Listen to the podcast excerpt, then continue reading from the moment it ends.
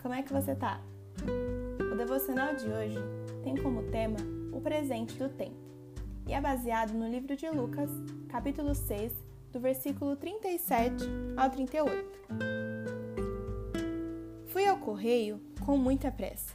Tinha uma enorme lista de afazeres, mas quando entrei, fiquei frustrado em olhar uma longa fila que se estendia até a porta. Corra e espere, murmurei, olhando meu relógio. Minha mão estava na porta quando o estranho idoso me abordou. Não consigo fazer essa impressora funcionar, disse, apontando para a máquina atrás de nós.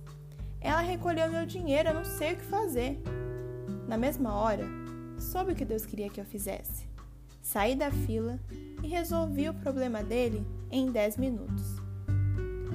O homem me agradeceu e foi embora. Quando olhei para a fila, ela tinha acabado.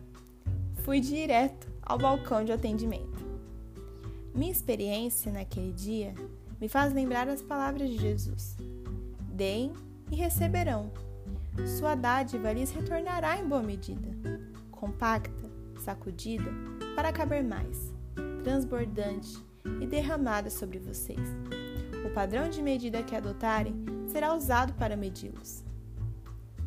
A minha espera pareceu mais curta porque Deus interrompeu minha pressa, voltando os meus olhos para as necessidades dos outros e me ajudando a doar meu tempo.